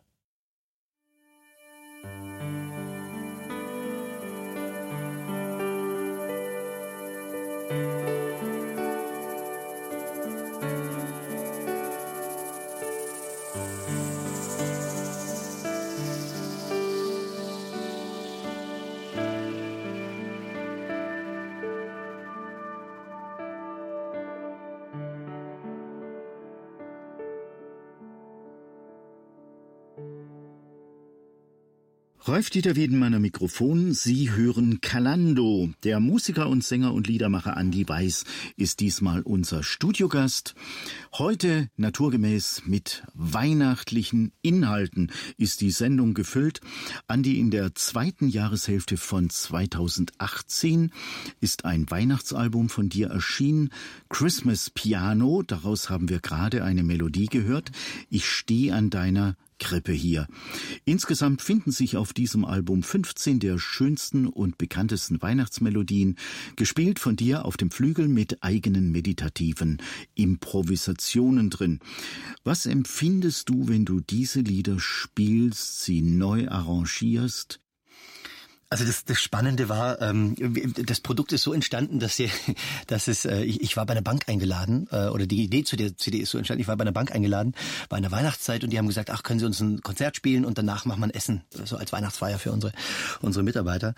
Und, ähm, und dann kamen sie und haben gesagt, Mensch, äh, es ist ja auch Weihnachten, können Sie vielleicht während dem Essen ein bisschen ein paar Themen spielen, die so. Und das war, war echt lustig. Also es waren vielleicht 300 Leute und es kamen gefühlt 80, 90 Leute locker, die gesagt haben, äh, gibt's das, was sie da gemacht haben, gibt's das auf CD, gibt's das auf CD? Okay. Also es war irgendwie aus irgendeinem Grund äh, spricht es die Leute an und ich glaube, das lag Einerseits natürlich an meinem schönen Spielen, nein, aber aber ich glaube, es liegt daran, dass die dass die alten Schätze äh, in uns was was wecken, ähm, was eine Mischung aus aus Sehnsucht, unser ureigenes kindliches Ich ist und unsere und unsere Persönlichkeit ist, die uns ausmacht, weil weil unsere Erinnerung unsere unsere unsere Persönlichkeit ausmacht. Und ich glaube, deswegen ähm, dockt es auch bei Menschen so an. Ich krieg ich also ich habe ich, das ist fast schon eine narzisstische Kränkung. Ich habe fast auf, auf, auf keine CD bisher so schnell so viele Rückmeldungen bekommen wie auf die Platte. Und das ist äh, das sind nicht meine Lieder. Und das finde ich gemein. ich finde das. Also die ist jetzt, die ist jetzt zwei Monate draußen und die äh, läuft toll, was mich natürlich sehr freut. Ähm, aber ich kriege ganz, ganz viele Rückmeldungen. Leute schreiben, wow, ähm, ich habe das jetzt in der in den letzten Wochen. Äh, also die schreiben, ich habe ich, ich liege gerade im Krankenhaus und ich habe mir die reinge und das, die bringt, die, die schenkt mir so eine tiefe Ruhe oder die die macht das oder das oder das mit mir. Äh, und ich finde es gemein, weil die, das sind nicht meine Lieder, ja, also das narzisstische Kränkung rauf und runter. Ähm, aber ich glaube, das ist genau das die, die, die Schönheit der alten Schätze. Und ich, ich, ich glaube, das ist ja nichts anderes, was wir machen, wenn wir von unserem Glauben reden. Wir nehmen einen alten Schatz und, und versuchen mit unseren Worten das zu erzählen. Deswegen äh, bin ich auch immer schon während, äh, wollte schon sagen, zu meinen Lebzeiten, nein, also zu meinen Arbeitszeiten als Diakon, als ich noch da aktiv äh, tätig war in der Gemeinde, war ich immer auch der Meinung, ähm, das Wort, äh, äh das, das Evangelium, das kann nicht nur von hauptberuflichen Leuten auf der Kanzel erzählt werden, die 38 Jahre Theologie studiert haben, sondern ich will auch wissen, was ein Bäcker drüber denkt. Ich will auch wissen, was ein Schuster drüber denkt. Ich will wissen, äh, was eine äh, Krankenschwester drüber denkt und das Evangelium aus ihrem Mund hören, äh, denn das ist so wichtig und somit erzählt jeder auf eine andere Art und Weise von diesen alten Schätzen. Gibt's in deinem Leben ein Weihnachtslied, das eine besondere Rolle spielt, das so eine Art Lieblingslied ist. Äh, wir haben gerade, witzigerweise, das ist nicht redaktionell nicht abgesprochen, wir haben gerade gehört, ich stehe an deine Krippen hier. Ähm, das war immer nach jeder, äh, in den ganzen 17 äh, Heiligabend Gottesdiensten, die ich gehalten habe, war das immer nach der Predigt das Lied, das zwischen Band und Orgel abwechselnd immer gesungen wurde. Und für mich ist das ähm, so was, ähm, so was Wunderbares, dieses, dieses Bild, ich, ich komme an die Krippe und dann heißt es irgendwann, so lass mich mich doch dein Kripplein sein. Ja, und ich möchte, und da wird's für mich so Weihnachten im Alltag, ich möchte das, was ich hier geschenkt bekomme, äh, ich möchte dich in, bei und an mir tragen oh, äh, das ist plötzlich nicht nur auf, auf ein paar Stunden an Weihnachten begrenzt, sondern ich darf diesen Schatz, der ja nicht Kind bleibt, der ja, der ja noch viel Größeres vorhat, den darf ich in mein Herz aufnehmen und in meinen Alltag mitnehmen. Oh, das, da krieg ich Gänsehaut, das finde ich schön. Wenn du mit deiner Family Weihnachten feierst, Heiligabend, singt ihr gemeinsam? Oder? Oh, mein, mein, mein Sohn hat da unterschiedliche Phasen. Also der ist jetzt äh, im September gerade vier geworden, kurz vor der Pubertät, so sage ich immer. Ähm, und äh, also er ist er ist tagesformabhängig. Ja, also äh, es gibt die Zeiten, wo er sagt, Papa, hör auf zu singen. Ich habe ihm neulich ein Lied von meiner neuen CD vorgespielt, hat er sich die Ohren zugehalten, hat gesagt, das ist scheußlich. Ja, habe ich gesagt, warum ist das so? Hat er gesagt, naja, du erzählst weder was von Rittern noch von Polizisten. Also der Text ist ganz schlecht. Okay. Ja. Und äh, dann gibt's ja, aber wieder Zeiten, dass er sagt, Papa, ich habe ein Lied äh, gedichtet, äh, das könnten wir doch einsingen für deine neue CD. Und dann kommt er und dann singen wir äh, wieder mal was im Studio ein. Das finde ich ganz lustig. Ähm, aber natürlich, ja, also wir singen gerade natürlich ganz kräftig, dass wir den ersten Advent ansagen und wir zünden dann die Kerzen gerade an. Und das findet er ganz toll. Also der äh, St. Martin-Lied hat er im Kindergarten gelernt und das haben wir, glaube ich, 38 Mal in Schleife jetzt durchgespielt bei uns zu Hause. Und er ähm, wollte das immer singen und natürlich gleichzeitig spielen. Also es gibt schon auch Momente, wo er Zugang zu inhaltlicher Musik findet. Das freut mich dann doch. Ist nicht Hopfen und Malz verloren. Kommen wir äh, nochmal zu diesem Thema Geschichten sammeln zurück. Das machst du ja ständig. Und äh, du bist bereits wieder am Sammeln von Geschichten für ein weiteres Buchprojekt. Wann wird man da was lesen können? Das wird äh, 2020 rauskommen. Das braucht ja immer so ein bisschen seine Zeit. Äh, man muss ja sehen und sammeln und ernten und sowas. Das ist also alles seine seine Zeit. Und ich sammle gerade Geschichten, äh, in der Menschen erzählen. Äh, wir, wir feiern das Jahr der Wiedervereinigung äh, zum äh, x-ten Mal und zum Jubiläumsjahr äh, 2020 habe ich mir gedacht, Mensch, ich möchte Geschichten der Wiedervereinigung erzählen. Und zwar nicht nur, auch, aber nicht nur Geschichten zwischen Ost und West, äh, äh, klassisch, wie man sich das vorstellt, sondern es gibt so viele Momente, ich habe vorher erzählt, ähm, wenn ich im Weihnachtsgottesdienst äh, auf der Kanzel stand, dann hatte ich eine schöne Übersicht über diese 800 Leute und habe da den und den und den gesehen. Und tatsächlich der Moment und diese Geschichte gab es paar Mal, wo man gemerkt hat, boah, da waren ein Paar unterm Jahr bei einem und die haben gesagt, Mensch, wir, wir haben gerade Schwierigkeiten als Paar und wie auch immer. Und oder wo man gemerkt hat, äh, das wird schwierig werden, wird diese Ehe halten oder nicht. Und dann hat man die, und das habe ich mal, paar Mal erlebt, manchmal dann auch nicht, manchmal saßen die dann auch alleine, aber paar Mal erlebt, dass die dann zu zweit im Weihnachtsgottesdienst mit den Kindern waren. Und das hat mich immer ganz besonders bewegt sondern ich möchte solche Wiedervereinigungsgeschichten erzählen. Ich möchte erzählen äh, gegen den gegen, gegen den Trotz aller aller momentan äh, schwierigen Momente, dass wir sagen, ach dann dann halten wir es halt nicht miteinander aus. Ähm, dann dann dann dann breche ich halt mit meinem Vater, dann breche ich mit meiner Mutter, dann breche ich mit meinen Kindern, dann breche ich mit meiner Frau, mit meinem Mann und wie auch immer. Ähm, und das ist ja an vielen Stellen, ich mache auch viel Paarberatung, an vielen Stellen geht's einfach auch nicht anders. Und dann ist es auch, glaube ich, gesund, ähm, dem Partner und der Kinder willen auch einen gesunden Schlussstrich zu ziehen, muss man auch mal sagen. Es ist besser als über viele Jahre hinweg den Kindern anderes anzutun. Ähm, und trotzdem, glaube ich, äh, braucht es Momente, wo wir uns gegenseitig ermutigen, zu sagen, so, und jetzt, jetzt stellen wir uns auf die Hinterbeine, jetzt holen wir uns Hilfe, jetzt holen wir uns Unterstützung, jetzt ermutigen wir uns gegenseitig und wir halten dran fest. Ähm, und du bist meine Mutter, du bist mein Vater, du bist mein Sohn, du bist mein, äh, bist meine Frau, du bist mein Mann äh, und wir, wir machen weiter. Ja? Und das soll so ein Ermutigungsbuch werden, zu sagen, wow, ich gucke mir mal an, äh, ich lese mir mal Geschichten, da haben es Leute nochmal probiert und äh, sind glücklich damit geworden.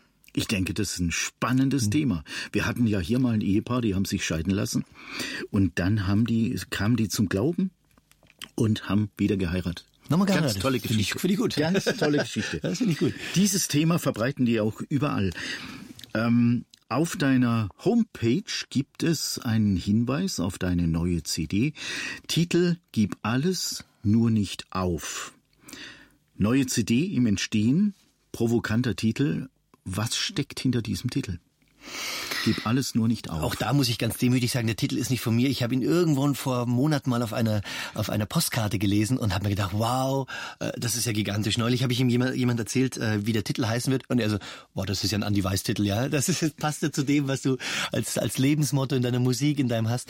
Ich finde das schön und ich finde, das ist auch sehr, wenn wir bei der Logotherapie sind, sehr logotherapeutisch, ähm, weil das auf der einen Seite äh, gib nicht auf heißt, also das ist den ermutigenden Faktor. Anti-Resignations Danke, ich schreibe kurz mit, das finde ich gut.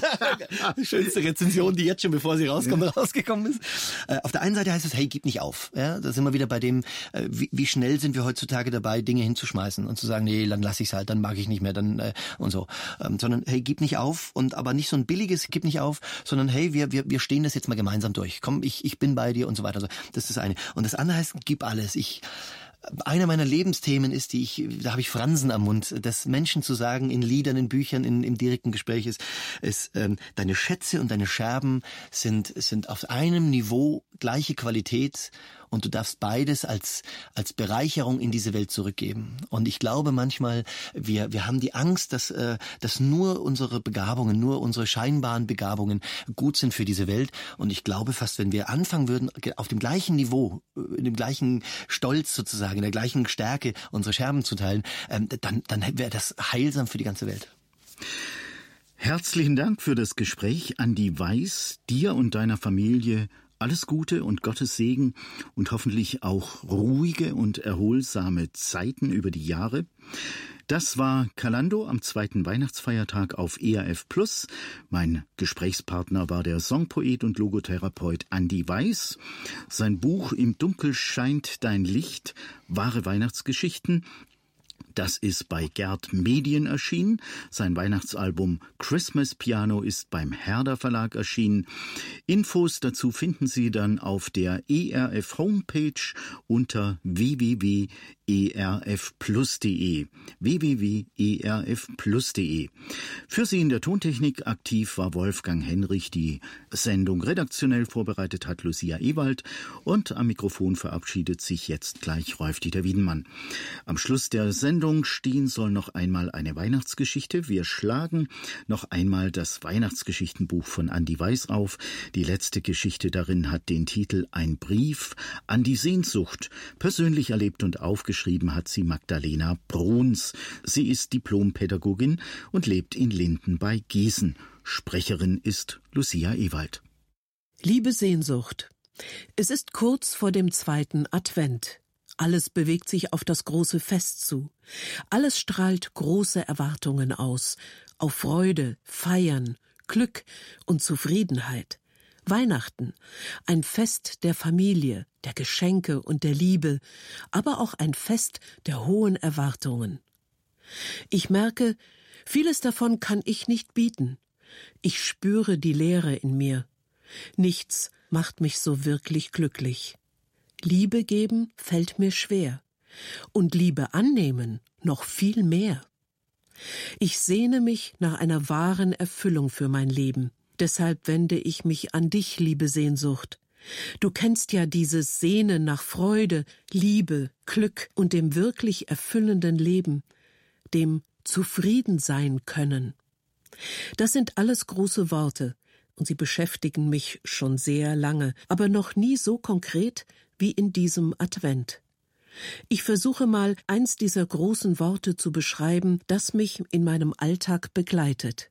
Meine Sehnsucht nach Zufriedenheit. Aus materieller Sicht ist alles da. Ich habe eher von allem zu viel. Tolle Eltern und Geschwister, einen liebenden Ehemann, drei gesunde Kinder, ein Haus, einen Job. Ich brauche mich nicht um das tägliche Leben zu sorgen. Irgendwie ist jedoch trotz allem so eine Leere in mir, die mir sagt, suche nach dem Meer, das dich zufrieden macht. Im Moment ist dies für mich der Job, in dem ich mehr Geld verdienen könnte. Dieser lässt sich aber nicht finden, und ich bekomme immer wieder die Bestätigung, da passt du nicht hin, oder das ist nichts für dich. Aber wo ist dann mein Platz? Wo passe ich hin? Wo kann Gott mich gebrauchen und wo kann ich zufrieden sein? Unter welchen Umständen kann ich glücklich sein? Es sind immer noch mehr Fragen als Antworten. Ich mache mich auf den Weg, diese innere Lehre zu identifizieren und dem wahren Glück und der wahren Zufriedenheit auf die Spur zu kommen.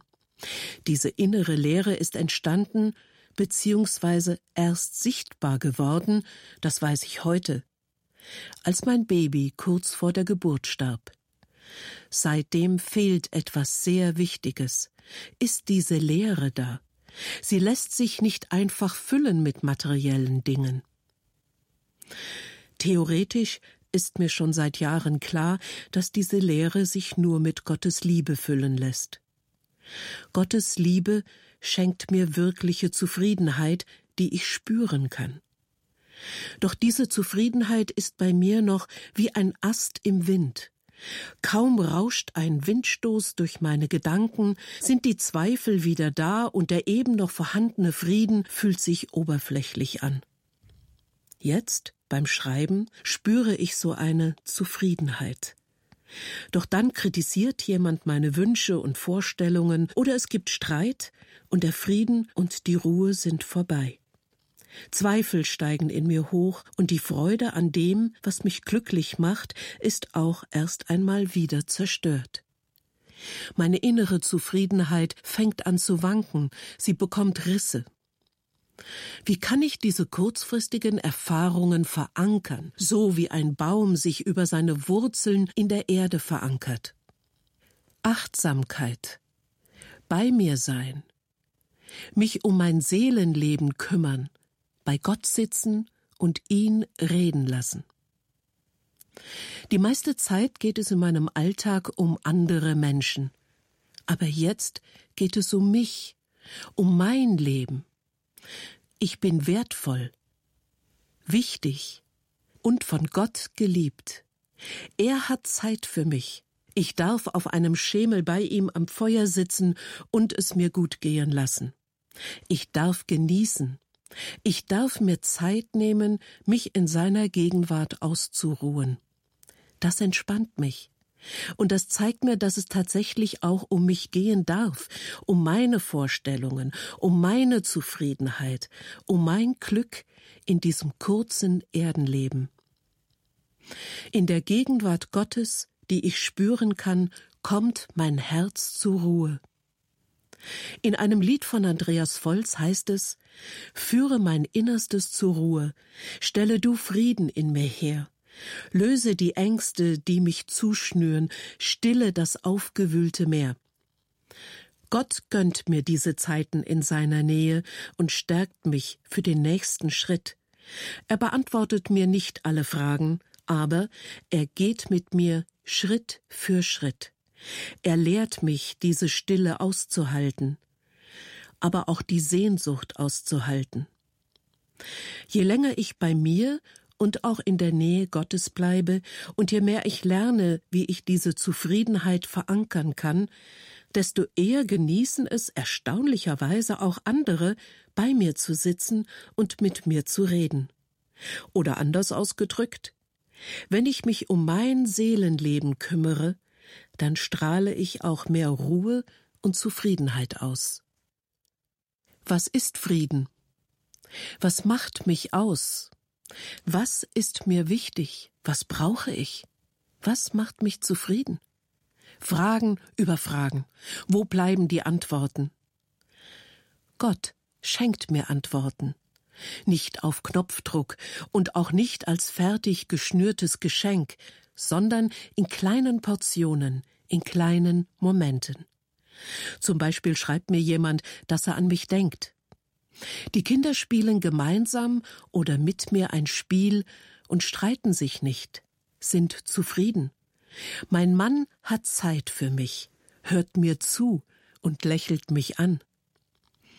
Der Höhepunkt der Zufriedenheit für mich ist, wenn ich diese kleinen Momente als Beweise für Gottes Liebe und seinen Frieden für mich entdecken und zurücklächeln kann.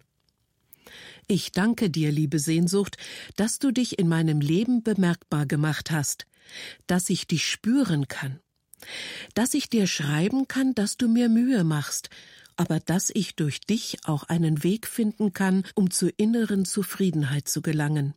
Ja, mein Herz kommt zur Ruhe in kleinen Schritten.